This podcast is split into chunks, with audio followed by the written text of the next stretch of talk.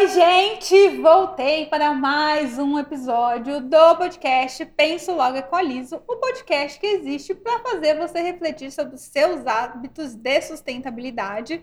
Lembrando que esse podcast é um oferecimento da Mercado Diferente, que oferece orgânicos 40% mais baratos que os mercados tradicionais. Um oferecimento também da Cor, uma linha de produtos veganos, bioativos, biodegradáveis que inclusive eu tenho até uma surpresa daqui a pouco, e também do Instituto Muda, uma empresa que ajuda condomínios a mandarem os seus resíduos recicláveis para cooperativas. E isso aí é muito legal. E voltando para a surpresa, hoje eu trouxe uma pessoa aqui que eu estou muito empolgada para fazer esse podcast, para ter essa conversa com ela, que ela é nada mais, nada menos que a criadora da Cor. A Vanessa, ela é bióloga marinha, né, Vanessa? Exatamente. Criadora da marca Cor, que tem lá os produtos que eu já mostrei lá no Instagram. Tem é, pasta de dente, tem protetor solar, tem creme, hidratante, hidratantes, tem muita coisa. E hoje a Vanessa veio aqui para dar uma aula de biologia pra gente, uma aula de vida marinha. É um assunto que eu sempre quis conversar com alguém, sempre quis falar, sempre quis aprender. E estou muito feliz de ter você aqui, Vanessa. Ai, que bom. Bom, primeiro quero te agradecer por esse convite, né, pela oportunidade de estar aqui, não só de me apresentar, como apresentar também a Cor para mais pessoas. A nossa intenção é sempre tentar chegar ao máximo de pessoas possíveis e nem sempre é fácil, né? É, as marcas é. novas têm muita marca que está muito implementada no mercado, as marcas convencionais têm um peso muito grande então, para nós que somos bem pequenos, começando, às vezes fica um pouco difícil, né? Não, mas aqui o podcast Equaliza é o espaço para a marca pequena. A marca uhum. pequena que tiver propósito e que realmente acreditar na sustentabilidade como a gente acredita, tem que estar tá aqui. Não ah, pode estar tá em outro lugar. e assim, e você, eu queria muito que você, né, viesse conversar com a gente, porque é, tem tanta coisa rica que você pode né, explicar, falar, coisas que a gente não sabia.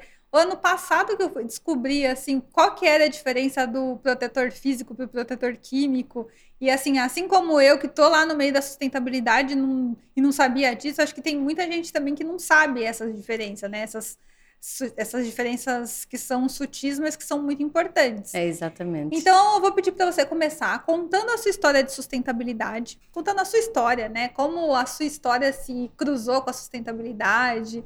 E aí, depois, como você pensou em, em criar a marca, e no meio do caminho eu vou te fazendo perguntas, pode então, ser? Então tá bom. Então tá bom, fica à vontade. Qual é a sua história? Então vamos lá. Bom, eu sou portuguesa, né? Todo mundo vai entender essa parte. Estamos Fica... internacionais, gente. É, exatamente.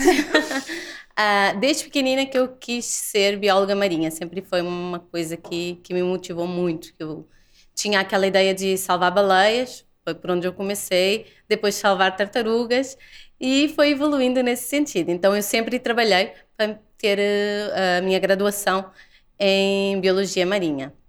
Uh, eu me formei em Portugal pela Faculdade de Ciências da Universidade de Lisboa e segui logo para mestrado na altura, né?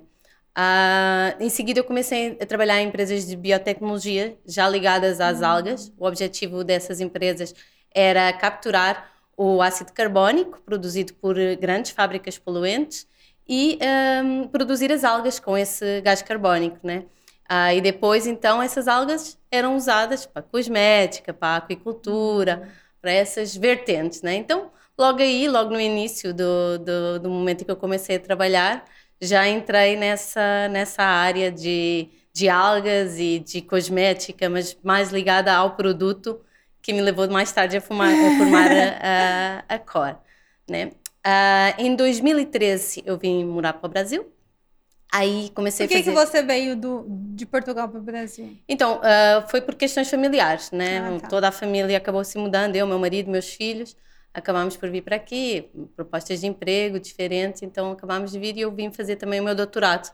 Comecei logo a fazer doutorado em ciências farmacêuticas na USP. Uh, ah, e nessa altura, o projeto que eu comecei a fazer já foi pensando um dia em lançar uma ah. marca de cosméticos. Então, eu trabalhei com compostos fotoprotetores, produzidos por algas marinhas e que têm potencial para ser utilizados nos protetores uh, solares como substituto dos filtros solares convencionais que são usados hoje em dia. Uh, fiz o meu curso, Uh, durante o processo já comecei a criar uh, a nossa marca, né? E quando terminei fiz pós-graduação também na Faculdade de Ciências, também com essa vertente de fazer mais uma especialização com os produtos, com os compostos que seriam utilizados depois nos produtos. Uhum. Né? Que legal. E qual que é o grande diferencial, assim, do, do protetor né, sustentável, que foi o que você criou, uhum. dos protetores que a gente já tem no mercado, né? Qual que é o impacto positivo é, e ambiental desse produto que você criou e qual é o impacto negativo ambientalmente, tanto para o ambiente e para a saúde do nosso, do nosso corpo, dos, dos protetores que já existiam no mercado? Certo. Começando primeiro pela, pela cor, né? Porque o nosso princípio foi usar uh, em todos os produtos que a gente desenvolva, quer seja um protetor, quer não, uh, bioativos naturais de algas. Então, esse sempre foi o princípio. Vamos tentar, porque as, as algas têm um enorme potencial, né? Uh, e acaba por ser um produto que é mais fácil de produzir, com menos impacto ambiental, né? principalmente hoje em dia há macroalgas, há microalgas, algumas podem ser produzidas em sistemas fechados, então tudo bem controlado. então, a ideia seria usar essas algas em todos os produtos, não a mesma alga, porque as algas têm uh, diferentes compostos que podem ser uh, valorizados consoante o produto que a gente está produzindo. Então, essa sempre foi a ideia, foi, ah, vamos lançar uma marca, mas todos os produtos que a gente vai ter vão ter os extratos de algas que vão potenciar o, aquilo que a gente está criando. Então, se é um uhum. hidratante, vai potenciar a hidratação, se é um anti-manchas, vai ajudar a reduzir as manchas e por aí fora, né? Uh, no caso dos protetores solares, que é o nosso carro-chefe e acaba por ser, foi o nosso produto de lançamento, uh, foi por onde começámos, né? Uh, os compostos fotoprotetores, eles, além de serem ambientalmente sustentáveis, eles são produzidos à base de algas, eles permitem diminuir a, a quantidade de filtro solar que a gente está usando. Né? Então, você consegue o mesmo efeito de fotoproteção reduzindo o filtro solar que você usa. Né? Além disso, tem todos os outros princípios que um, um filtro solar natural exige. Não tem filtros químicos, uh, não tem nanopartículas, que é um tema que as pessoas conhecem pouco, né? Porque há muita gente, ah, não, se é um filtro físico é seguro. Não. Se ele tiver nanopartículas, ele vai ser. O que, que seriam as nanopartículas? Então, as nanopartículas são uh, quando a partícula da. Uh, ora bem, um filtro, ele é, ele é. Um filtro físico são basicamente partículazinhas de cristais que estão no, no, nesse, nesse filtro, né? Uhum. E a nanopartícula é quando ele está numa estrutura tão pequenininha que entra nos seus poros, né? Ah. ah. o que é que acontece? Ele vai entrar nos seus poros, ele vai atingir a sua corrente sanguínea e acaba por uh, causar alguma toxicidade para o, seu, para o seu corpo e tudo mais. Então é preciso muito cuidado com isso, porque as pessoas usam esses filtros pensando, não, é seguro porque ele vai refletir a luz solar, ele não vai entrar no meu corpo, que é essa a ideia do filtro físico, mas se ele é assim tão pequeno, ele vai entrar no seu corpo na mesma e vai ser perigoso para você. Por isso é que os antigamente tinha muitos filtros minerais, né, que eram usados em crianças e que deixavam a pele completamente branca. Porque se tinha esse cuidado com as crianças, né, as pessoas sempre têm um pouco mais de cuidado com as crianças. Hoje em dia já há, há vários uh, filtros que estão otimizados, que eles estão numa molécula realmente menor, mas não suficientes para penetrar na sua pele. Entendi. Então isso é extremamente importante, é uma informação que não vem nas embalagens, são poucos os, os produtores de protetor solar que colocam essa informação e a pessoa acaba por comprar, não, é 100% físico, então é seguro, não. E, e, o que, e que tipo de doença essa, essas nanopartículas podem causar no, no, no organismo? Então, depende muito do, do tipo de contaminação que você tem. Se for através, sei lá, entrou e, e se acumulou, causa toxicidade, né? Uh, se for no caso dos filtros químicos, eles podem causar problemas hormonais, alergias, hum. tudo depende do, do acúmulo, né? E do filtro que você está usando, né? Então, hum. você tem que ter esse cuidado já para evitar uh, que ao longo dos anos vai acumulando. O que a gente sempre sugere é, ah, você tem um filtro químico em casa ou um filtro nanoparticulado, usa até o fim, porque ele não te vai matar e você jogar isso no lixo é. não é positivo. Mas quando você comprar, tenta fazer uma compra mais consciente e buscar alguma coisa que não agrida tanto você como o ambiente. Entendi. Então a gente sempre procura equilibrar as duas coisas, não só a preocupação com a parte estética, que tem a parte de clean beauty, que todo mundo está muito voltado para essa parte, mas também a parte ambiental. Então uma coisa não pode viver sem a outra, né? Com certeza. Uh, e, e, voltando à questão das nanopartículas, a questão é também a nível ambiental, porque não só os filtros químicos matam os corais, como as nanopartículas têm exatamente o mesmo problema, uhum. que elas vão penetrar na célula do, do coral, vão matar as microalgas que vivem em simbiose com esses corais, que vivem uh, junto dos corais e que ajudam uh, o coral a crescer e a se desenvolver.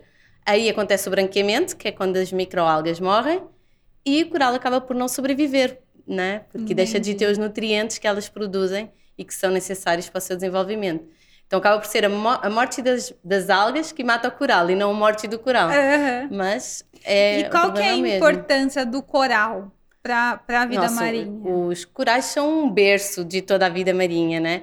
É, é, lá que se desenvolve todo o zooplâncton, não é? Os peixinhos, os, os ovinhos dos peixes, é lá que eles se desenvolvem, que se protegem dos predadores e que leva a que haja uma maior diversidade, né? Então toda a cadeia de toda a cadeia alimentar que se desenvolve no, nos ambientes marinhos começa nos recifes de corais. Uh, além disso, tem outras razões também muito importantes. Por exemplo, as barreiras de corais são importantes para a erosão do, do, do, da costa, né?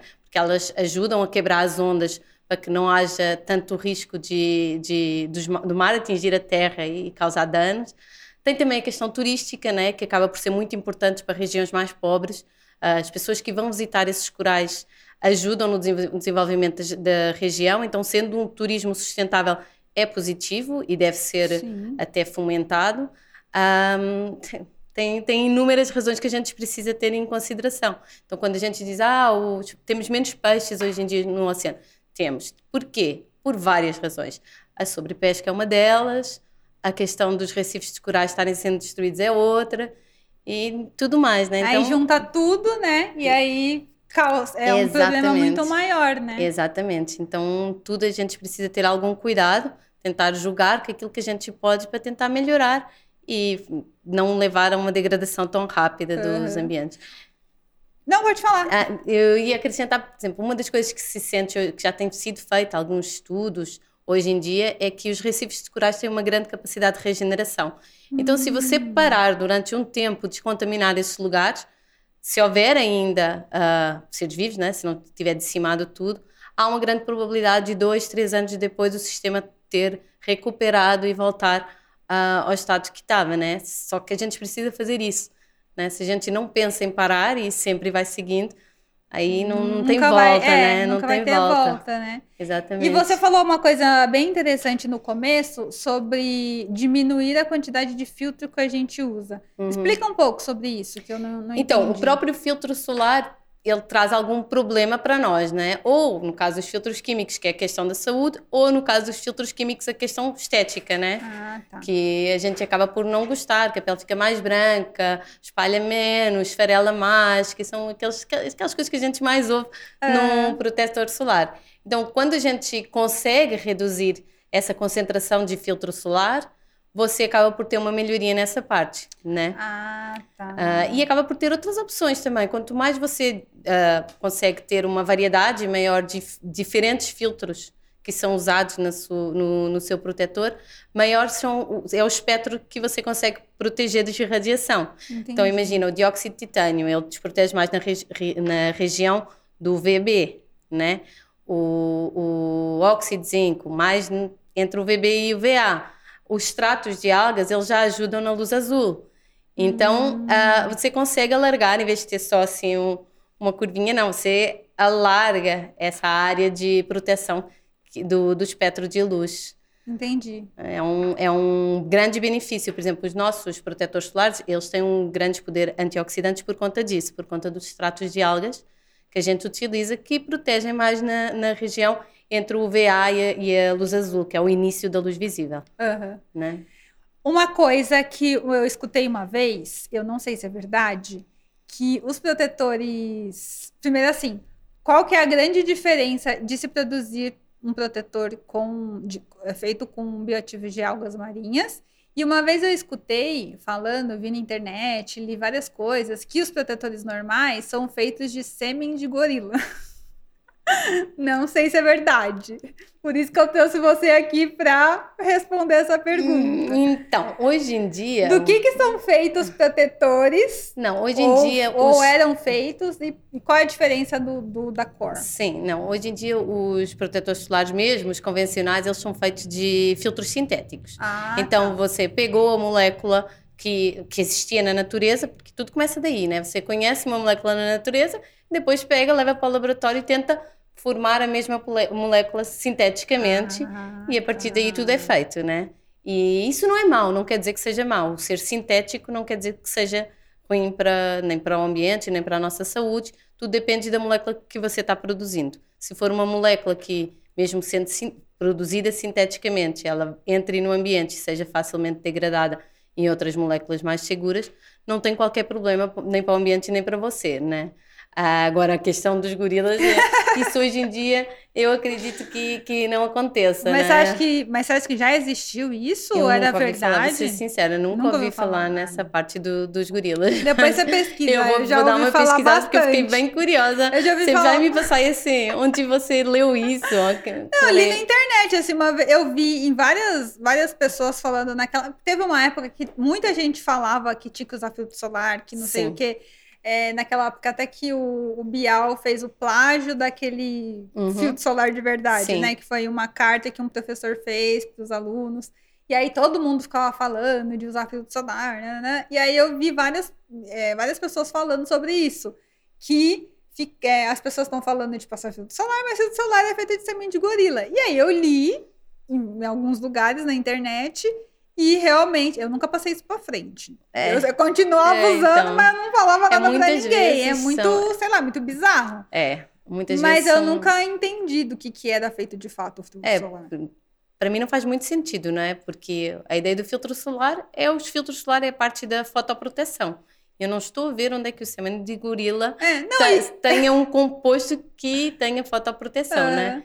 Então, tem, tem, sei lá, só se for uma coisa assim de uma fórmula estranha que alguém desenvolveu e que tivesse algum Ah, composto que, tá. que fosse retirado, mas não vejo que seja no sentido de proteger a nossa pele da radiação solar, É. porque não não estou vendo que É, não faz. não é faz muito estranho, né? sentido, não. Mas É. eu também, como eu nunca entendia, né, Sim. como era feito o filtro solar, aí eu falei, não, vou fazer essa pergunta para ela, que Sim. ela vai saber me dizer. É, tem muita gente que é completamente contra a utilização do filtro Sim, solar, né? Isso. Ah, e que passa muita informação que às vezes nem toda é verdadeira nesse sentido. Ah, eu acho que deve haver algum cuidado, até mais hoje em dia a maioria das pessoas suplementam vitamina D. Ah, então, se a gente puder pegar um pouquinho de sol da manhã, n- não há perigo por isso, né? Mas tem, convém ter muito cuidado, a exposição excessiva não faz bem. Ah, e pior do que não ter vitamina D que a gente pode suplementar é ter câncer e outro Né, muitas outras coisas. Você viu aquele vídeo da senhora que passava Sim. filtro solar no rosto e não passava no pescoço? Sim, sim. Meu Deus, eu fiquei horrorizada. É, há muita coisa que também é feita na internet já para chocar também, É. né? Ah, em relação a essa imagem, então, foi, foi muito comentada, muito falada. Então, várias pessoas também que analisaram mais em detalhe ah, sugeriram que talvez ela tivesse feito algum tipo de plástica no rosto, que não tivesse feito também no pescoço. Ah, tá. Então tem também essa, essa parte. Mas, por exemplo, eu ainda há pouco tempo atrás vi a imagem de um senhor que trabalhava num, num caminhão, né? E dava para ver per- perfeitamente o rosto, a parte do rosto ficava por fora, né? Que pegava a luz da, da rua quando ele estava dirigindo. E o outro lado, e via-se bem mais rugas, o rosto mais caído. Ah, essa imagem eu depois até te posso passar para você ver. Ah, dava bem, não era tão chocante como a da, da, Da senhora, senhora. né? Ah, e parecia mais verdadeiro, porque estava para ver o envelhecimento dos dois lados, mas de um lado bem mais acentuado. Porque um tava mais mais protegido do que o outro. né? Exatamente. E o sol, as pessoas não têm essa consciência, né? Não do quanto tem. que os raios solares são perigosos. é? Exatamente, exatamente. Hoje em dia, por exemplo, uma moda, ainda hoje estava falando disso de manhã, a, a moda de fazer unha de gel e tudo mais, que a gente vai e coloca a mão dentro da caixinha do V. Eu acho tão, tão cafona isso. Meu Deus do céu. É, então. Aí, mas sendo cafona não, o importante é. É. essas pessoas terem noção que estão expondo as mãos diretamente à radiação UV. Então, primeira coisa, antes de faz- fazer as unhas é passar protetor solar nas mãos. Nossa, ninguém pensa ninguém nisso. Ninguém pensa nisso, ninguém pensa nisso. E é uma exposição direta, como antigamente havia aquelas máquinas, eu não sei como chamam aqui no Brasil, de bronzeamento artificial. É, Aquilo é UV puro, né? Então, você está ali dentro da caixa se expondo diretamente à radiação UV e ninguém passa protetor antes de entrar na, na, lá na Tanto caixinha. porque estão entrando para ficar Para ficar bronzeado, então... Gente, é, bizarro, né? É, tem assim Expli- Você consegue explicar um pouquinho a diferença dos raios, né? UVA, UVB, é UVA Sim. e UVB, né? É, na, na verdade, a radiação solar, a- Aham. que é- ela é, é composta por várias radiações, a UV, tem a visível, a infravermelha e depois tem mais outras no extremo que não nos importam tanto. Dentro Tá da UV, a gente tem a UVC, que é totalmente filtrada pela camada de ozônio. Tem a, o totalmente hoje em dia já não é tanto assim, mas a grande maioria, vamos pensar assim. Depois tem a UVB. A UVB é responsável principalmente pelas queimaduras e também por câncer. A, a UVA, ela é muito responsável pela, pelo envelhecimento precoce da pele. Então é aquela que causa as rugas e também está associada a câncer, né? E depois tem a invisível, que é aquela que a gente absorve e que, que nos faz ver as cores, né? Hoje em dia fala-se muito da luz azul, que é a primeira do espectro dos visíveis, né? E a última será as vermelhas, que já ficam junto ao, junto ao, infra- ao infravermelho, que estão mais associadas à temperatura. Então, quando a gente sente calor, é a radiação infravermelho que está fazendo, passando essa sensação. E o problema da, U- da radiação UV é que ela é mais silenciosa, ela não te causa essa sensação de calor, né? Mas tem esse problema do câncer e do envelhecimento precoce da pele, que é muito importante hoje em dia, né? Que as pessoas dão, dão bastante importância. Aí depois vão fazer plástica. vão Exatamente, fazer não um passa protetor coisa, a vida né? inteira, anda no sol e depois vai fazer plástica. É exatamente Eu assim. uso protetor solar, eu me lembro de, de começar a pensar em protetor solar desde os 15 anos. Uhum. E é engraçado porque a pele da minha mãe é totalmente diferente da minha. Minha mãe tem Então. várias manchas, assim. A minha mãe é o tipo de pessoa que ia para baixo do sol. Ela falava que ela, na- quando ela era adolescente, ela passava Coca-Cola Ah, eu já ouvi essa na, história. na pele para ficar mais bronzeada. Exato. Manteiga. É, em Portugal houve a moda do óleo Johnson, que é, basicamente as pessoas fritavam no sol, né? E, e, assim, nem fica um bronzeado Não, não bonito, fica, né? não, não. é uma Fica- coisa horrorosa isso. exatamente, exatamente. E aí, agora fala um pouco pra gente o, qual que é assim a grande sacada da- das, das algas de, de se produzir um, um- um filtro solar com alga marinha? Quais são os benefícios das, das algas marinhas na nossa pele, na nossa saúde? Como que isso acontece? Então, eh, a sacada das algas é que elas servem para tudo, né? Você tem algas na alimentação hoje em dia cada vez mais divulgado, né? Até porque a comida japonesa também é uma coisa que está na moda, então acaba por trazer essa parte. E elas produzem muitos compostos interessantes, né? Ah, então não é só o composto fotoprotetor, elas têm compostos que são cicatrizantes. Por exemplo, a gente tem um que usa no nosso creme dental, que ele ajuda a cicatrizar as mazelas que você faz durante a higienização. Ahm, então, el- todas elas têm algum produto que traz um benefício para você. E eh, tem uma produção muito mais sustentável do que ou, ou você fazer quimicamente, né? Que tem sempre as questões ahm, ah, que nem sempre são bem vistas de você estar a usar produtos sintéticos no, na cosmética e na alimentação e tudo mais.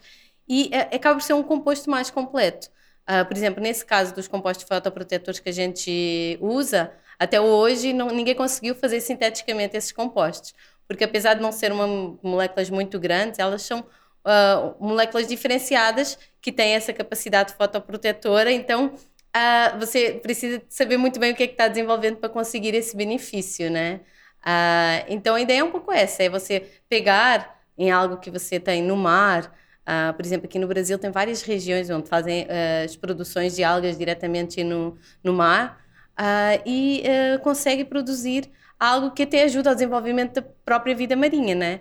Ah, nessas regiões onde você tem essas produções de algas, tem muita tartaruga que vai lá pegar ah, alimento, ah, tem muito mexilhão, que eu não sei como é, é mexilhão, Mexilhão também, nesse, eh, nessas regiões também. Então, acaba por ajudar a todo o desenvolvimento da vida marinha, né? Legal. Ah, E essa questão do. Você falou do- da produção da, da alga, né? Que dá Uhum. fazer fora do, sim. do mar. Como que isso funciona? Depende da alga que você quer produzir, né? O ideal é você ter um sistema de produção que seja relativamente próximo do mar, se for fazer com água salgada, né? Porque aí você usa diretamente a água do mar nessa, nessa produção. E você pode produzir em raceway, que são tipo piscinas, Uh, pode produzir em tubos acrílicos, foi, se for o caso das microalgas. Nessa empresa onde eu trabalhei, a gente trabalhava com tubos acrílicos, mas produzíamos essencialmente algas um, de água doce. Uh, então depende um pouco daquilo que você quer produzir, mas há vários sistemas já desenvolvidos uh, de produção que aí depois depende, porque acaba por haver sempre alguma contaminação nesses sistemas. Então, se você quiser ter, sei lá, um sistema imagina que você vai produzir uma alga marinha numa região uh, onde não tem mar. Aí até pode ser um sistema aberto, porque dificilmente haverá um contaminante naquela região que vai contaminar a sua, a sua alga. Mas se você for produzir uma alga marinha com água do mar diretamente, já precisa ter alguns cuidados, porque vai vir o, o, o peixinho e o que vai comer a sua alga, né? Então, convém ter esse, esse controle. Mas hoje em dia já há vários sistemas, várias fábricas, já se pode chamar assim, de produção de alga a larga escala. Ah, com isso que eu ia perguntar. Como, como que é para produzir, tipo, em larga escala? Ou precisa produzir em larga escala? Não precisa? Como que é isso? Depende, não é? Tem várias hoje em dia tem muitas marcas até de ingredientes cosméticos que já têm essa produção a larga escala, né? Uhum. Uh, então você vai e compra os ingredientes que você precisa.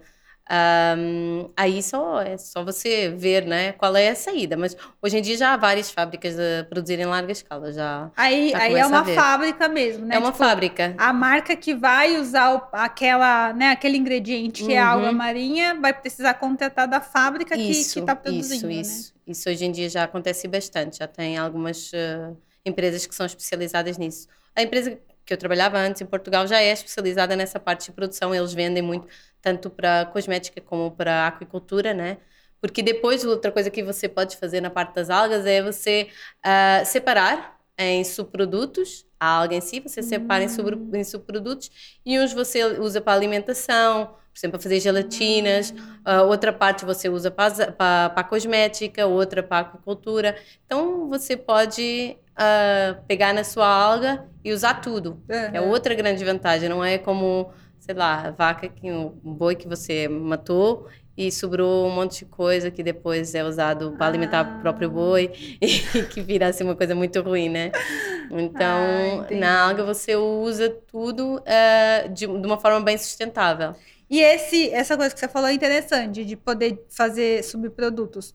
Mas assim, por exemplo, um, um ingrediente que eu uso para fazer cosmético, eu não posso usar para fazer o agar-agar, que é a gelatina, ou, ou posso? Não, o agar-agar já é o ingrediente, né? Ah, tá. Nesse não, caso, é, mas, eu vou fazer tipo sim, uma outra mas coisa. Há, algum, há alguns compostos que você pode usar em várias áreas, ah, né? Ah, tá, entendi. Que tem, por exemplo, uh, sei lá...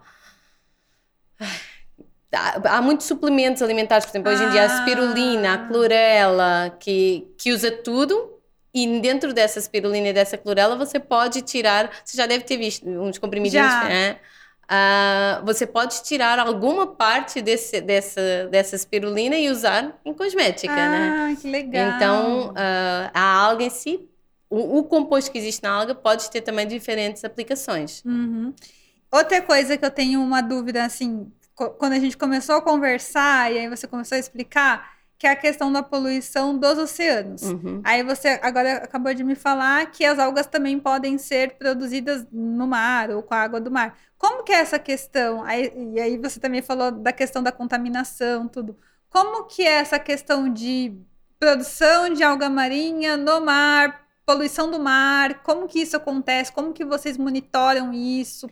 Prestam atenção nisso? Certo. Então, uh, a grande vantagem da produção no mar uh, para quem está produzindo a alga é a questão da água, não é? Que as águas vão recirculando e está tudo certo. Uh, para o ambiente à volta também tem grandes vantagens, porque na produção da alga você liberta oxigênio. Então esse oxigênio acaba por ser bom para o mar, né? Hum. Que muitas vezes é o que falta. Por exemplo, a gente aqui tem o rio Tietê, o que está faltando ali é essencialmente o oxigênio de tanta poluição, né?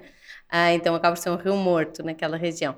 Mas tudo necessita de controle. Por, por exemplo, se você introduzir uma espécie de alga que não existe nesta região, ela pode se tornar invasora e matar todas as outras algas que são sustento para os, os animais que vivem nessa região. Porque talvez o peixe come e morre, ou não come, Exatamente. aí morre porque não comeu. Né? Exatamente. Então, precisa de haver esses cuidados, isso tem de ser controlado né, pelas empresas que, sei lá, o IBAMA, Anvisas, tipo, empresas que controlem essa produção nesse sentido.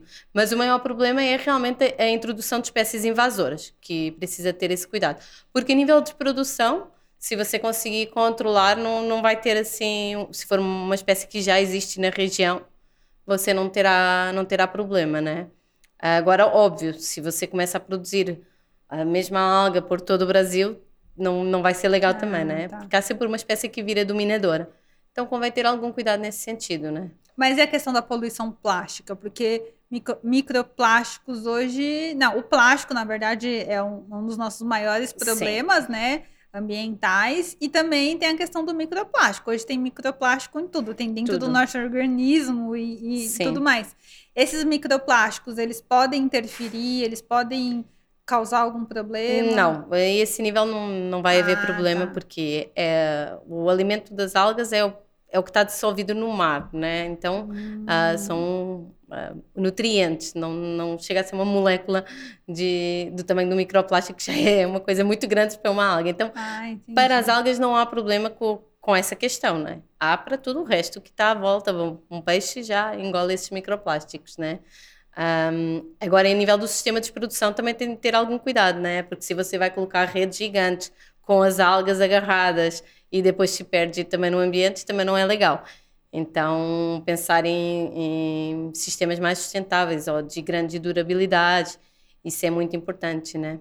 E já existem, tipo, você conhece esse, algum tipo desses sistemas mais in, sustentáveis e in, interessantes que talvez as pessoas não conheçam? Hum, é assim, na verdade, o que se usa muito aqui no Brasil é mesmo essas redes, né? Em que você coloca as algas dentro, são sistemas grandes de rede e a alga fica meio que aprisionada ah, dentro desses uh, sistemas. E aí se desenvolve. Uh, por exemplo, as tartarugas conseguem entrar e sair sem qualquer ah, problema, porque são sistemas bem largos. Uh, então, a esse nível não prejudica o ambiente, mas não deixa de não ser uma rede plástica. Então aí a única questão é ter algum cuidado com a manutenção, tentar preservar o máximo possível essas redes e quando termina tirar as redes do mar, né? Porque a pesca continua a ter esse grave problema que é uh, os pescadores que são quem mais vive do mar uh, ainda estão muito pouco sensibilizados para o impacto que, que pesca tem nos oceanos, né? É. Então, de muitos é, peixes que nem tem a ver com a pesca vão Sim, peixes, mamíferos, golfinhos, é. né, as, golf... as, tartarugas, né, todos acabam presos na, nas redes que ficam a rede fantasma, né, chamada rede fantasma, que acaba por ficar solta nos oceanos e prejudica muito.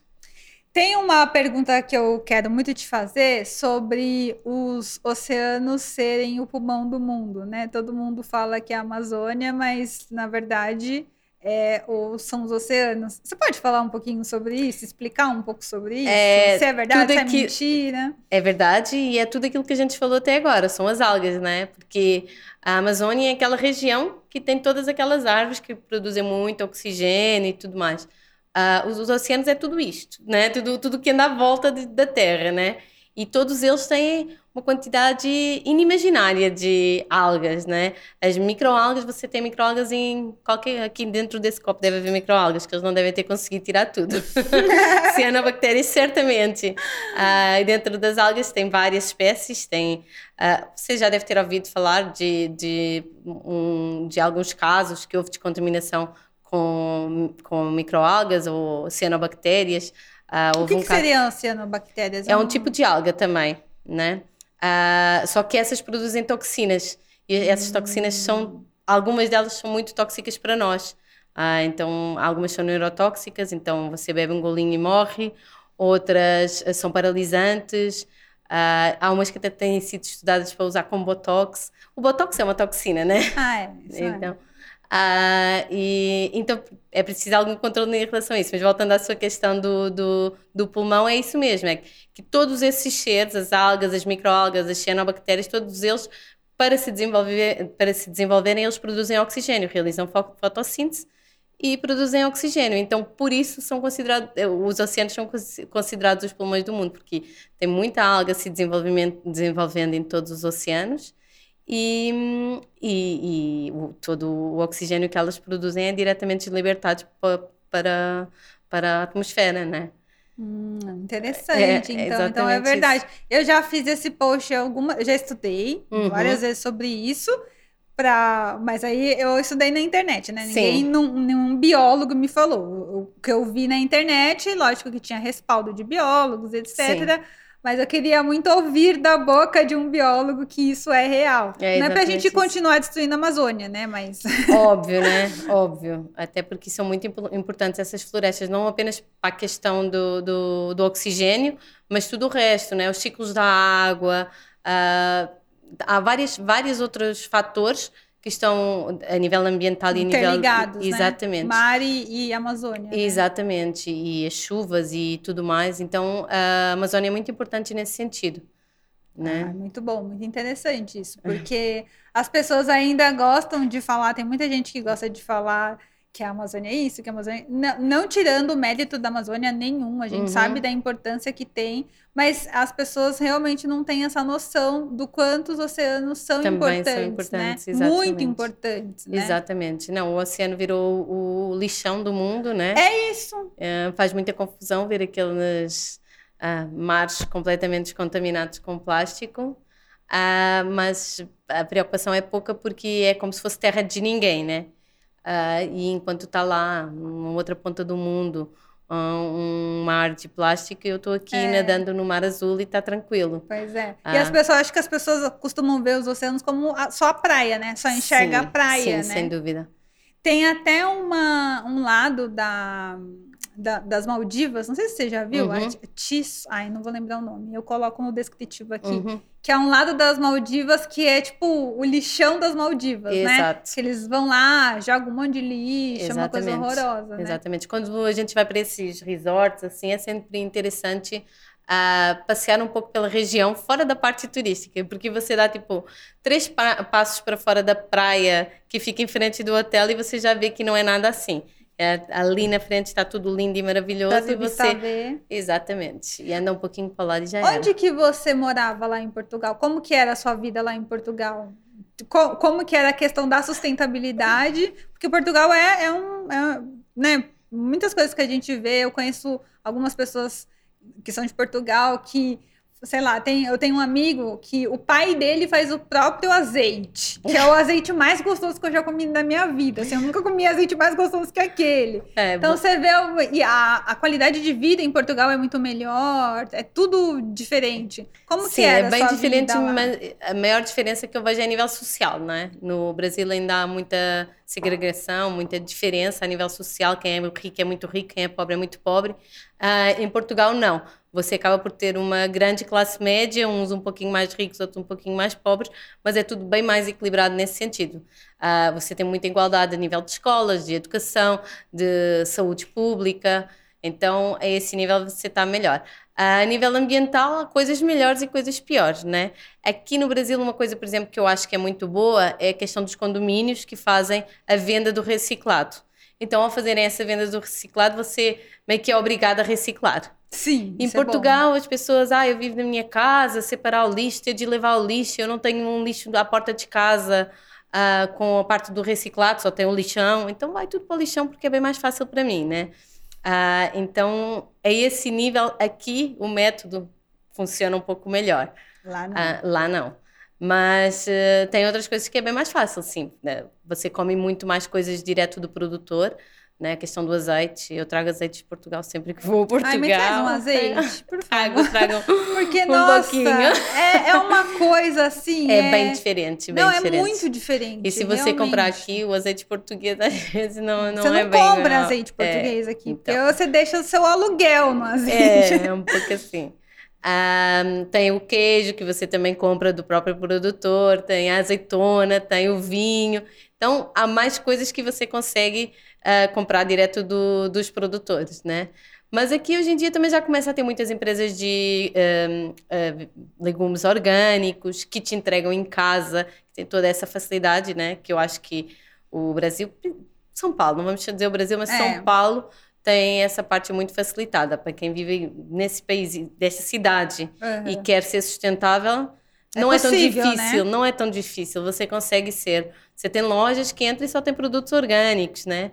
Ahm, então é, se, se você quiser, você consegue fazer tudo igual aqui, né? Uhum. Mas você acha que o nível de consciência, assim, não só de recicláveis, assim, mas de, de consciência geral, assim, até mesmo a, a questão da proteção marinha, você acha que lá é mais forte do que aqui, aqui é mais forte do que lá? Como você vê isso? Ah, então, eu não sou a pessoa certa para te responder a isso por uma razão, porque hoje em dia eu estou muito dentro do assunto, né? Ah, tá então, para mim aqui está muito forte hoje em dia, mas porque Aqui eu no me estou aqui no Brasil, sim, mas porque eu me re- relaciono com muitas pessoas que se preocupam com isso, não só na universidade, como em relação à, à COR, né? As pessoas É. que, que, com quem eu trabalho na COR. Ahm, mas eu acho que está. Aquilo que eu vejo, tanto aqui como lá, quando eu estou em Portugal e estou com os meus amigos e tudo mais, é que está aumentando nas duas Ah, regiões. Eu vejo esse aumento. Desde o dia em que eu saí de Portugal para hoje, acho que cresceu bastante. Tem muito mais ah, empresas preocupadas com essa questão. Também as regras da União Europeia também ajudam muito, né? Ah, uma coisa que eu acho que aqui está péssima e que lá está mil vezes melhor é a questão do plástico. Você que vai no mercado e você compra um pedaço de, sei lá, ah, mortandela, vai no isopor plástico, você leva a sua caixinha lá. É um drama porque, ai, como é que eu vou fazer a tara da sua caixinha? Zero? Volta? Não? Mas é um drama, já né? fez isso Já aqui no fiz Brasil? isso e foi complicado. Foi. Foi é bom com- saber que al- algumas pessoas fazem É. isso, porque todo mundo cria um caso de como que eu vou levar Mas- a minha embalagem. Então, em Portugal nunca houve essa coisa da caixinha de isopor para o peito peru, queijo que e tudo mais. legal. Você le- eles tinham, que aqui há em alguns lugares, hum, a folha, é uma folha meio papel, meio plástico, né? Mas já é muito menos, né? Só aquela Não, e folhinha que você existia embrulha. essa folha. Quando eu era pequena, existia essa Então, folha né? aqui no Brasil. Exato, Do nada, mudaram pro isopor. exato.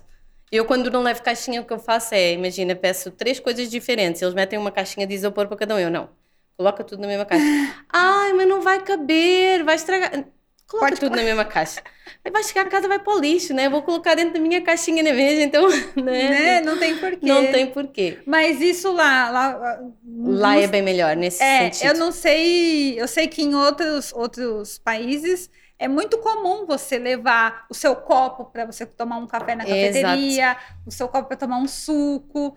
é, e aqui no Brasil não pode, é porque. É, então, por exemplo, eu na USP estava mais nessa realidade, todo mundo tinha o seu copo que levava para Ai, tomar água, todo, seu- todo mundo tinha a sua xícara para tomar café, né? Tipo, então, é, com as pessoas com que eu me relacionava já havia essa preocupação. Você chegou né? na USP já assim ou, você percebeu a mudança? Quando você chegou. Não, quando eu cheguei já era, já era assim, assim? já era assim, sim. Ah, e eu fui na corrente, né? Tamo junto, vamos, Ah. segue, né? Ah, e em, Portugal também já tem bastante isso, o que me choca mais é mesmo o mercado. O mercado é estrondoso aqui. Tudo dentro da sua caixinha de isopor. Gente, é... Um monte de plástico. muito um monte de plástico mesmo. E é, você tem a pessoa colocando as coisas dentro da sua sacola no mercado, que usa, coloca duas coisas, passa para outra. Não duas é, coisas, gente? passa para Nossa. Não, por favor, pode colocar por cima, não tem problema.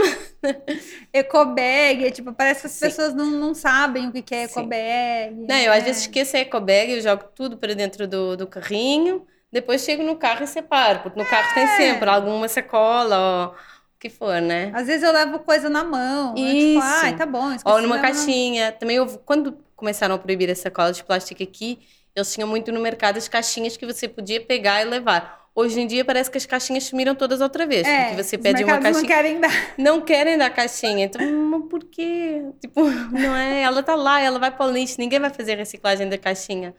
E essa consciência ambiental sempre teve na sua família? Vocês sempre foram assim? Ou, ou, ou com, eu sou, seu, eu a sou, sua- eu sou ovelha negra, ovelha verde, como a gente com a diz. sua profissão você foi levando Sim, consciência para sua família? Sim, Ah, era, era bem pouco falado em Portugal. Também, eh, há alguns anos atrás, não havia essa preocupação, né?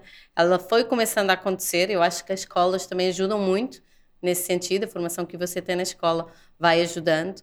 Ah, e como eu sempre tive essa coisa da biologia marinha, comecei cedo a pesquisar nesse sentido e a tentar trazer para casa, né? Então eu comecei a falar, vamos fazer reciclagem, vamos separar. Aí a minha mãe já separava. Uh, então, o, óleo, por exemplo, uma coisa que a gente tem muito em Portugal é a reciclagem do óleo, uh, ter esse cuidado, né? Você Mas... morava numa zona lá perto do mar, lá em Portugal? Sim, eu morava perto de Lisboa, então perto de Lisboa é tudo perto do ah, mar, né? Tá, que legal. É bem fácil chegar ao, ao mar da região que eu estava, né? Não era ao lado, não dava para ir a pé, mas era bem perto. Então, a, essa consciência era mais forte, né? Porque Sim. você já queria fazer as coisas para proteger, estava perto. Estava ali. ali do lado. Nossa, muito legal é. isso. É, a gente tem muito essa coisa de chegar com as crianças na praia, vamos, vamos pegar lixo, né? E eles vão e criar um pouco essa consciência, porque eu acho que quanto mais cedo a gente começa com isso, mais fácil vai sendo. Deixa de ser uma obrigação, né? Faz parte da sua rotina. Sim. E você sente que os seus. Você tem filhos? Então? Tenho dois. Você sente que eles são mais conscientes Sem e sustentáveis dúvida. do que você era? Uh, do que eu era, sim, porque eles têm. É. Desde pequenino que eu encho ali a cabeça deles com algumas coisas, né? Uhum. Uh, e, e é, a nível de família em casa, a gente tem muito mais essa consciência do que tinha na minha família com, com a mesma idade que eles estão hoje em dia, né?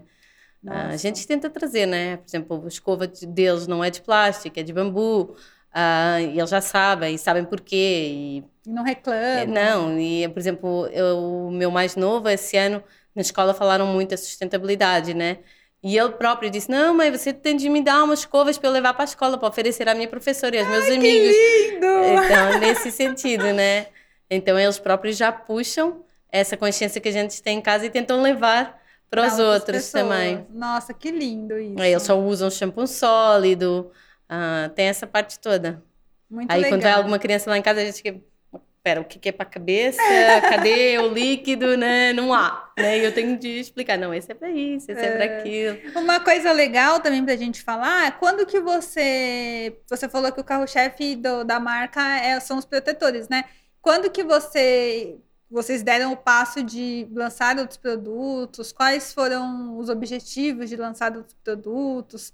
Porque além do, do protetor, a gente tem o, o shampoo, condicionador, uhum. tem pó-sol, né? Tem hidratante. Inclusive, amei o shampoo. Ah, Nossa, bom. o shampoo é muito maravilhoso. Porque é, o meu cabelo é extremamente oleoso. Ah, e ele então, limpa assim de um maravilha. jeito maravilhoso. É. Eu também só uso o shampoo Copa, sincera. Mas é, é, bom, então a ideia, a ideia começou realmente com o protetor, com essa ideia de ajudar a reduzir um pouco essa questão do branqueamento dos corais e tudo mais. Uh, e uh, o que, que a gente pensou? Bom, a pessoa entra no nosso site, vai comprar só um protetor solar. Seria legal ela conseguir agregar outros produtos e conseguir ter um frete grátis ou algo assim, né? Ou conseguir trazer para a pessoa aquilo que ela necessita no dia a dia. Então, começamos a desenvolver alguns produtos à volta disso. A nossa ideia não é ter, uh, como outras marcas têm, 50 shampoos sólidos, uh, vários sabonetes. Não, a gente tenta ter um de cada, no máximo dois de cada, para a pessoa ter uma escolha, mas poder fazer a sua compra ali, né? A nível da proteção solar, aí a gente já está tentando ter um, uma imagem mais forte e tentar produzir aquilo que você possa precisar ligado à praia, ligado ao mar, ah, né? Entendi. Ah, então desenvolvemos a linha de, de produtos pós-sol, que temos três produtos diferentes. Ah, o protetor solar também já tem três diferentes. E a ideia será, durante o próximo, próximo ano, ah, lançar mais alguns produtos nessa, nessa área dos solares um, que, que possam ajudar nesse sentido uh, chegar a mais pessoas. Uma coisa que você, que a gente conversou também, que eu achei bem interessante, e aí depois você até me mandou um post, que, e aí eu te mandei até um, um, comentário da, da seguidora que falou assim: ah, você só tem protetor fator 30, eu queria mais forte. Explica um pouquinho essa coisa dessas pessoas quererem proteção mais forte. Uhum. Que você me deu uma aula bem interessante, eu acho Sim. que seria muito legal compartilhar isso. Sim, então, um, bom, a ideia da proteção muito alta veio das grandes farmacêuticas que querem tirar o seu dinheiro de alguma ah. forma, né? Uh, os filtros solares, o EPS 30, ele protege cerca de 97% da radiação solar. O VB, só estamos falando em UVB, né? Porque o VA você tem outros compostos que vão. É outra, outra, outro tipo de teste de eficácia que, tu, que você vai fazer. Uhum. Então, FPS 30 tem a ver com a proteção da radiação UVB uh, e ela protege 97% dessa radiação. Ok? Uh, ela tem também outro fator que é o tempo que ela te está protegendo, porque conforme o sol vai batendo nas moléculas que estão elas, na sua pele, elas vão degradando uh, e isso tem um período de vida das células, ah. da, das moléculas na sua pele, não é? Que será 30 vezes mais do que aquele tempo que você estaria sem proteção. Então, sem proteção eu demoro 5 minutos a queimar.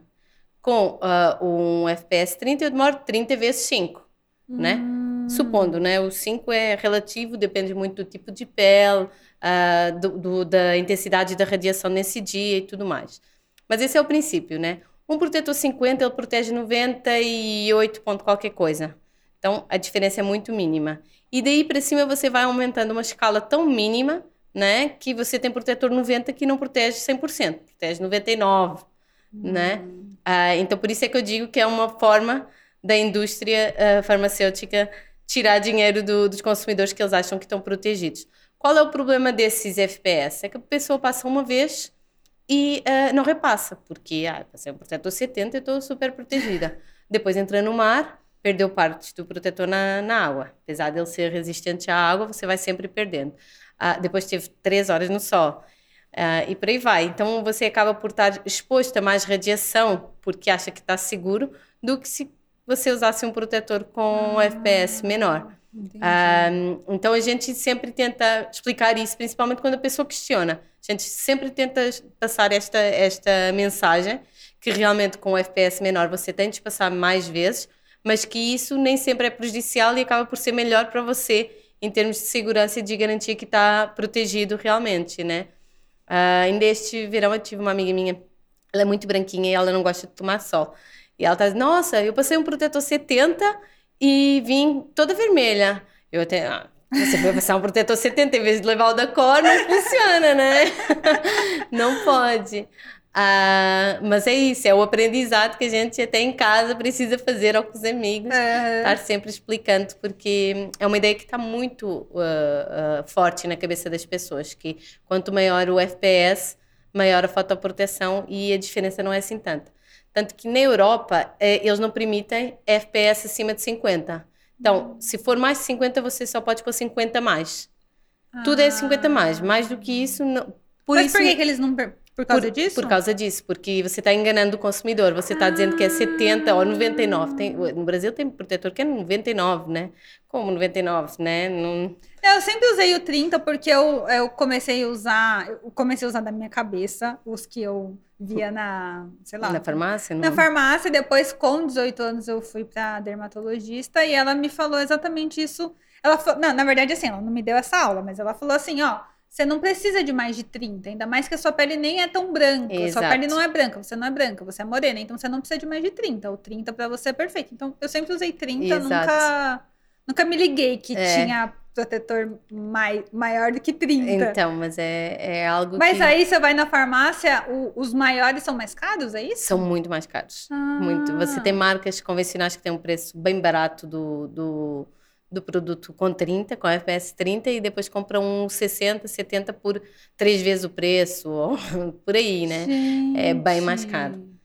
Nossa. Tem mais filtro solar, realmente, né? Porque para você conseguir esse FPS, você coloca mais filtro solar, mas ele não te vai proteger tanto mais. Essa é a questão, né? E qual que é o, a maneira certa de se usar o filtro solar?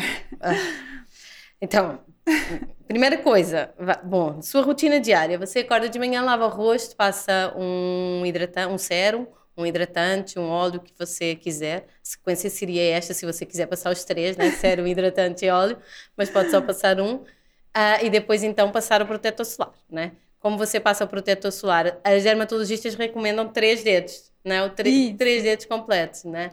Uh, o que a gente recomenda é você colocar uh, essa medida de três dedos, colocar numa parte do rosto e espalhando, sempre no mesmo sentido. Então, você esticando para cima, fora, né? Porque a pele isso, vai pra... Exatamente. E fazendo por regiões do corpo, porque o protetor físico ele acaba por ser um pouco ter um toque um pouco mais seco, ser absorvido mais rápido. Então, se você colocar em todo o rosto, às vezes fica mais difícil de você espalhar. Ah, então, a gente recomenda ir passando por região. Ah, passa primeiro desse lado, depois do outro, a região central, a região pescoço, vai, vai passando, né? os três dedos, né? Tem muita gente que coloca um pouquinho assim Ah, tá. e tá feito o dia, Mas né? aí a gente precisa repetir durante o dia? Sim, tudo não? depende da sua exposição, né? A gente sempre recomenda num dia normal você repassar pelo menos na hora do almoço ah, novamente o, o protetor. Ah, mas isso num dia normal de trabalho, se você estiver exposto ao sol diretamente, no mínimo de duas em duas horas. Ah. Mas depende da sua pele. Se você é muito branca, talvez você precise passar mais vezes. Se você é morena, talvez aguente um pouco mais. Se você estiver deitada, virada para o sol. Então, é, tudo, tudo depende, a gente deve ter essa sensibilidade, né? Mas outra coisa que a gente diz e que às vezes as pessoas questionam, ah, mas é igual para todos, é se é um FPS 30, tanto é assim na Core como noutra marca qualquer, né? Ele vai te proteger da mesma forma em todas elas. Agora, se você usava um 60 e agora passou a usar o 30, você vai ter de repassar mais vezes, né? Você tem a medida de tempo para o 60, então vai ter de passar o dobro das vezes, diria eu, né? Ah, isso convém ter algum cuidado, alguma atenção nessa parte. Mas 30 é 30. São testes de eficácia que são feitos pelas empresas, são obrigatórios. Quem não tem esses testes não tem um protetor solar. Então, ele não é certificado pela, pela Anvisa, não é autorizado pela Anvisa como protetor solar se não tiver o, o teste de eficácia. E se não tem o teste, ele é- existem marcas que são vendidas sem o teste e falam que é protetor? Ah, São colocadas no mercado? existem marcas que não são autorizadas pela Anvisa como protetor solar. Se Ah, eles fazem o teste e não o divulgam, a gente não sabe. Mas eles vendem mesmo Mas assim. eles vendem mesmo E assim. como a gente sabe se ele faz o teste ou não? Você pode pesquisar no site da Anvisa se aquele produto está autorizado para venda como protetor solar. Né? Nossa, que É, coisa. isso é outra questão. Há- há- por exemplo, uma coisa, há vários produtos caseiros hoje em dia e Sim, nós somos a favor disso. Por exemplo, sabonete, ah, até um hidratante, você pode desenvolver de forma caseira, que é um produto que é seguro, né? Tem toda a questão da, da parte microbiológica, que convém ter algum cuidado, mas são produtos que têm menos risco, né? Agora, por exemplo, um protetor solar não. É aquele produto que, ah, você vai numa lojinha de praia, tem um protetor solar, ah, é a minha amiga que, que faz. Não compra, Ah, né? É, se há produtos que eu acho, que eu acredito que precisam ser autorizados, ser certificados, é o protetor solar, né? Porque é, é bem perigoso nesse sentido. Você pensa que está consumindo um produto com FPS 30 e está consumindo um produto com FPS 10, né? Então, esses cuidados são, são muito importantes. Ah, o mesmo em relação à questão das nanopartículas que falámos há pouco, né? Muitas marcas dizem que são reef safe, né? Seguras para, para os recifes, para os corais. Ah, mas não tem qualquer selo que certifique isso, né? Tem o seu próprio selo. Hoje em dia também está muito na moda a gente criar os seus próprios selos e divulgá-los. Ah, então, eu sempre recomendo, corram atrás das empresas que, além da Anvisa, têm certificações como o IBD, a EcoCert, né? Porque são essas empresas que garantem que os ingredientes que estão sendo usados têm realmente aquele tamanho de partícula, ou que são seguros para você, que têm uma produção sustentável. Ah, e eh, hoje em dia eu acho que ainda eh, as pessoas não estão bem sensibilizadas para isso. Nos alimentos, sim, a gente já procura o IBD, o selo da certificação orgânica que vem na frente, Sim. mas para cosmética ainda não. Né? Então, ah, diz risk safe, mas será que é? Será que não é? Ah, as pessoas acreditam que sim, está Aí lá. tá vendo o celular, acredita. Isso, isso. Então, só pra gente fazer uma cronologia, a marca cria o produto, né? Uhum. E aí a Anvisa tem que certificar que aquele produto é o que, que a marca tá falando que é. Né? Exatamente. E às vezes não vai estar, às vezes, quer dizer, a marca, a marca consciente vai colocar lá e vai estar no site da Anvisa. Exatamente. E tem marca que não vai colocar nada, não vai estar no site da Anvisa, ou vai Exatamente. colocar e não vai estar no site da Anvisa. Exatamente. Exatamente. Pode até colocar o FPS, mas não está no site da Anvisa. Né? Porque na cabeça dele tem o FPS. né? Tem o Mas aí FPS. ninguém testou e aí o Exatamente. teste é, o teste é dele. Exatamente. E a Anvisa, para te autorizar a comercializar, ela obriga a fazer esses testes, né? Então, ela obriga você a contratar um centro de análise e, você, e esse centro de análise passar um relatório com o valor de FPS e de UVA que foi determinado no de proteção UVA que foi determinado naquele produto. E, você acha que as marcas elas não fazem isso porque é caro, porque, Porque não é caro. nem aí? Não, muitas vezes nem é isso. As, as pessoas acreditam no que estão vendendo, né? Ah, tá. Ne- Nem, nem é tanto a maldade, é acreditar que está vendendo uma coisa segura, mas sem o teste a gente não sabe, né? Ah, então, ah, convém a gente fazer esses testes no sentido de, de dar essa segurança para, para o cliente. Ah, porque eu trabalhei muitos anos numa farmacêutica e eu desenvolvia e eu sei mais ou menos o que, que é preciso. Mas se você coloca mais de um produto ou mais do outro, você não sabe como é que as moléculas dentro da fórmula vão reagir. Então, tudo isso é importante na altura de fazer o teste, né? Um, e, e, é essencial, né? Você garantir uh, o que o que você está escrevendo acontece ali no produto. E existem muitas marcas caseiras que estão fazendo protetor solar, porque eu nunca vi assim de protetor solar. Eu nunca existem vi. algumas. Você encontra mais em regiões pequenas, junto à ah, praia, né? Que tem aquela ah, lojinha que está vendendo. É, é, mais nessa vertente que você que você encontra. Muitas havia algumas marcas que faziam e que hoje em dia já estão licenciadas, então que evoluíram nesse sentido, né? Ah, eu produzia ah. antes e hoje em dia eu já tratei da minha certificação, não sei se alteraram a fórmula ou não, mas que se preocuparam mais tarde em fazer os testes e em garantir que estão vendendo uma, um produto seguro. Uhum. Uh, outra coisa importante é a Anvisa limita o tipo de filtro solar que você está usando. Então imagina, nos filtros físicos só há dois que a Anvisa aprova e nos filtros químicos há vários outros. Mas para você vender um protetor solar, você tem de ter no mínimo um desses filtros senão não é considerado protetor solar. É considerado né? o quê? Se não é um creme qualquer com fotoproteção, ah. que é outra coisa que hoje em dia também está muito na moda, né? As empresas lançarem cremes com fotoproteção, mas não é. E as pessoas um protetor... acham que estão protegidas, né? E que estão comprando um protetor solar. Ah. Não quer dizer que não estejam protegidas, mas não é um protetor solar. Não é a mesma Até proteção. A até a Anvisa aprovar esses compostos que são usados como filtro solar, não é um protetor solar. Ah as pessoas não sabem nada disso, não né? Sabem ninguém, nada. Não, sabe. ninguém... não, eu nunca caí nessa, nessa coisa de, ah, creme tem proteção solar. Eu sempre passei o protetor. Tudo bem, o creme tem? Bom, mas eu sempre passei o protetor solar. É, então. Mas tem muita gente que fala: não, não vou passar, não, porque esse aqui tem proteção solar. É, exatamente. Nossa, isso é, você... é muito bizarro. É, porque é difícil você conseguir passar esta informação para muita gente. Você consegue chegar a, a, algumas pessoas que te seguem muito, que pesquisam muito, uhum. você consegue ensinar, né? Mas a maioria das pessoas uh, se diz que tem FPS, tem FPS. É, acabou, acredito. Não vou, não vou ver se tem Anvisa ou não tem Anvisa, né? E, e fica difícil nesse sentido de você uh, demonstrar porque que é importante o CLBD, por exemplo, né?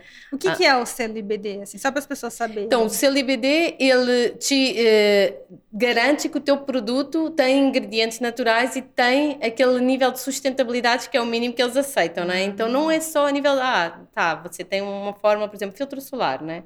Ele tem ingredientes naturais e tem ingredientes que não são naturais, são os filtros físicos. Eles não são naturais, né? É, um, é mineral, é um filtro é. mineral. Um, mas a Anvisa garante que esse filtro físico não é nanoparticulado, que ele é produzido de forma sustentável, como é toda a cadeia de produção, não só dos ingredientes, como dentro da fábrica. Então, uh, o IBD não, tem muito mais do que dizer só, ah, não, tem X% de ingrediente natural. Não é só isso, né? Uh, então, te dá uma segurança para além da Anvisa. A Anvisa é a nível desses testes que eles limitam de, dos compostos que eles consideram necessários ou proibidos e o IBD é tudo o resto, né? Você garante, ah, é, é IBD, então certeza que não tem parabenos, hum. né? Você nem precisa, ah, tem parabenos, tem CDBD, tem, não tem parabenos, né? Tem alguns ingredientes que eles proíbem logo à partida, não tem nada derivado de petróleo. Se tem IBD, não tem nenhum produto derivado de petróleo. Uhum. Então é, é, por aí, né? Ele te dá uma segurança que você não precisa estar a ver a fórmula no detalhe, né? O CLBD também é o que fiscaliza teste animal, alguma coisa Sim, assim? Sim, o CLBD você tem duas vertentes. Tem um que ele não necessita ser vegano, né? Uh, e tem outro que, se você. Uh, Vegano que, e cruelty free. Né? Isso, né? e tem outro que ele já vai ver isso. Nós, no nosso caso, como há essa dúvida se o IBD fiscaliza ou não, depende muito do produto. Nós temos também o selo da PETA. Né? Ah. Né? Que o, o, nosso selo é cruelty free e vegano. Sim, vegano. Né?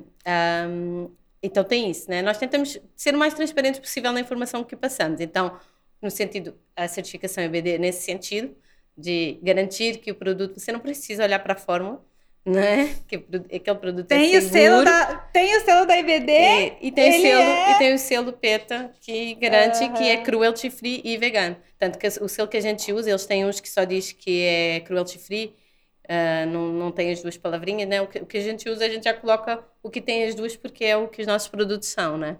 Legal. A gente conversou, né? Eu conversei aqui com uma criadora de uma marca de beleza, uma marca de maquiagem, né? Uhum. Que ela falou muito sobre, sobre isso também. E aí, uma pergunta que eu fiz para ela so, é, foi sobre essas fiscalizações que na Europa tem bem mais forte, né? E aqui não tem. Uhum. Como que você vê isso? Você também quer uma criadora de uma marca de produto de beleza, de proteção Olha, solar? Olha, uh a gente tra trabalha com o selo IBD e o IBD fiscaliza.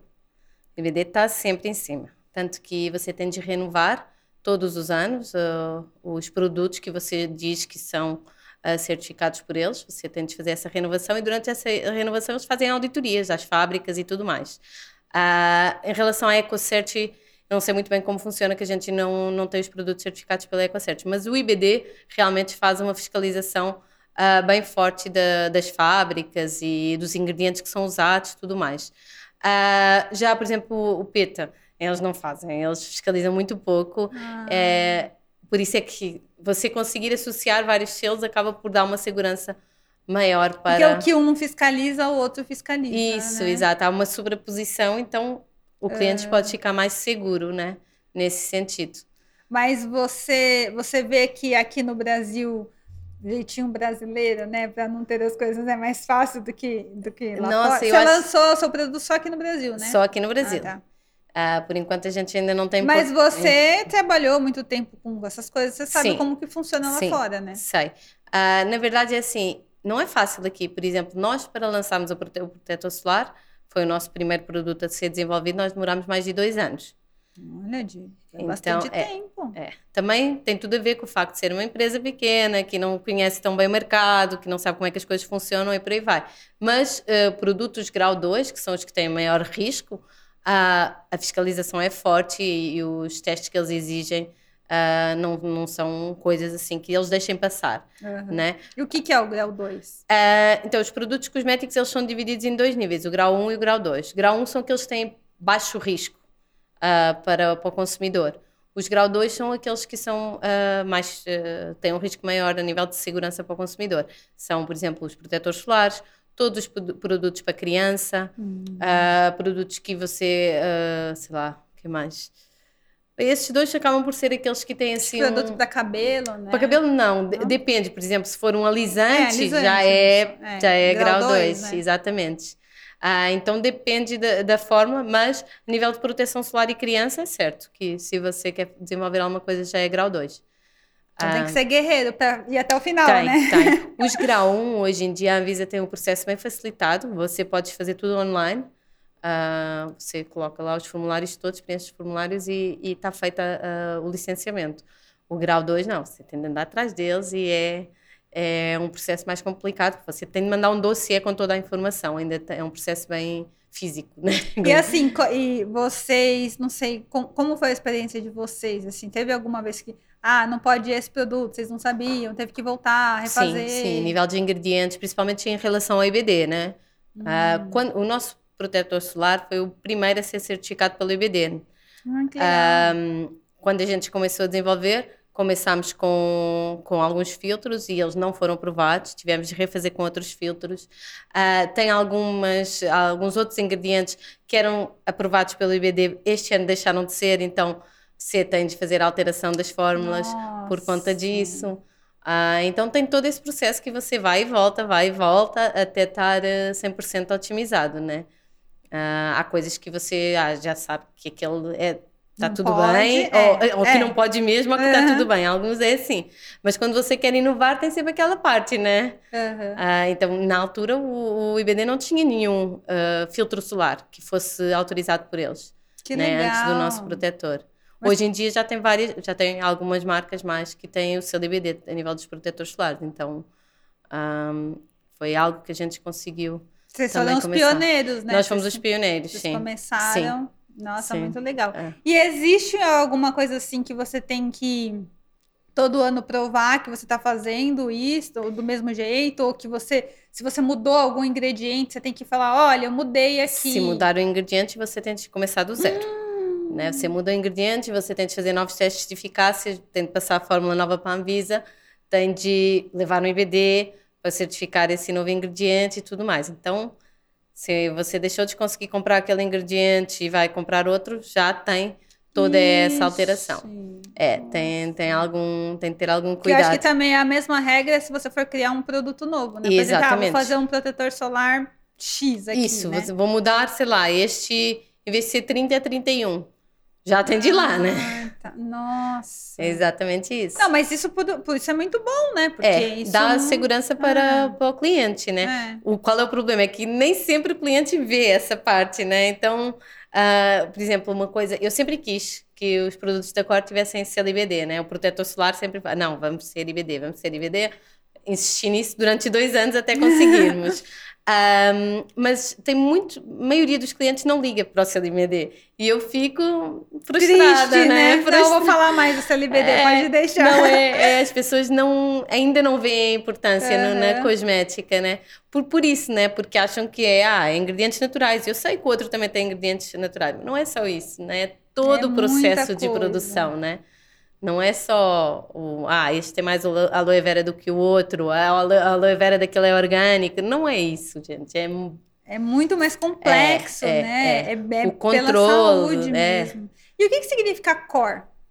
Então, core vem do é basicamente o rio que passa, seca e renasce todos os anos. Nossa, que né? bonito! É, a ideia é essa, é a gente persistir e continuar seguindo, buscando sempre mais e melhor. Ah, legal, adorei, gostei bastante, tem muito propósito, muito mesmo. Obrigada. Olha, Vanessa, adorei a nossa conversa, Também. acho que foi bem esclarecedora de várias coisas. De novo, Equaliza, penso logo, Equaliza existe para trazer temas para as pessoas que elas não vão procurar no Google, eu tenho certeza, elas não vão pesquisar mas eu acho que quando a gente dá um empurrãozinho é muito mais fácil, né? De Exatamente. mostrar, vamos, vamos falar sobre isso aqui? Você, você já parou para olhar isso daqui, para pesquisar sobre isso? Eu acho que você explicou lindamente para a gente aqui tudo que as pessoas precisam saber. Espero que esse vídeo seja muito compartilhado, que todo mundo entenda, entenda a importância da proteção da vida marinha, da proteção da, da nossa própria saúde, Exatamente, né? Exatamente. Da, da importância de se usar filtro solar, protetor solar. Eu queria que você deixasse uma mensagem agora no final. Olha, primeiro deixa-me agradecer também por esta oportunidade. Realmente eu, eu sinto que muita gente não tem estas informações que a gente falou aqui, que realmente não pesquisam, então ter a oportunidade de vir aqui falar sobre isso é, é extremamente importante para mim.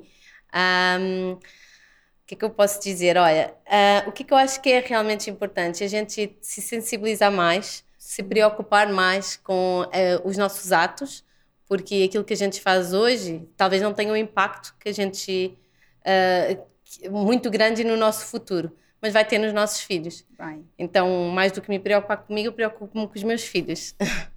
e acho que isso é importante a gente se sensibilizar com isso. Né? Lembrar que o mundo não vai acabar, né? Sempre gosto de repetir isso. Exatamente. O mundo não vai acabar, ele só vai se tornar um lugar inóspito para os seres humanos. E eu não quero ver ninguém brigando por comida, por água ou por nada, né? Imagina. Exatamente. Eu penso nisso, tipo, é tipo um pesadelo, sem imaginar que o mundo ele não vai acabar, mas as pessoas vão brigar, vão se degladiar. As pessoas que vão acabar, né? É. Então, essa é a parte mais difícil, é você ter noção que a gente está prejudicando só nós próprios. Porque Sim, um dia, é. um dia que a gente morrer, algo vai ficar, a vida vai continuar, não é? é. Então, um dia, talvez existam outros seres nesse mesmo mundo uh, que ajam de uma forma diferente é. e que se preocupem em preservar um pouquinho mais. É. E o mundo é tão lindo para a gente né, então, né? estragar, né? né? O que a gente tem, Sem é, as nossas riquezas são tão preciosas para a gente estragar, estragar com guerra, estragar com coisa que não é tem verdade. nada a ver, né? Isso não faz o menor sentido. Bom, essa foi a nossa conversa. Eu adorei ter a Vanessa aqui. Se você ficou com alguma dúvida, coloca aí nos comentários de tudo que a gente falou. Tenho certeza que deve ter tido dúvida. Coloca nos comentários que a Vanessa vai responder. Eu respondo, todo mundo responde. Compartilhe esse vídeo que é muito importante, é realmente muito importante. Vocês viram aqui que a gente falou de vida marinha, a gente falou sobre é, biologia, ciência, a gente falou muita coisa importante que eu tenho certeza que uma pessoa né, de boa vontade não ia pesquisar no Google aleatoriamente. Compartilha, comenta, ajuda a divulgar esse conteúdo para que mais pessoas aprendam, mais pessoas entendam. Sigam a Cor, vou deixar o arroba aqui embaixo para você seguir lá no Instagram. E é isso. Manda mensagem, siga o canal, o outro canal da Equaliza, se inscreva-se também nesse canal. E é isso, tá bom? Um beijo e até o próximo vídeo. Tchau!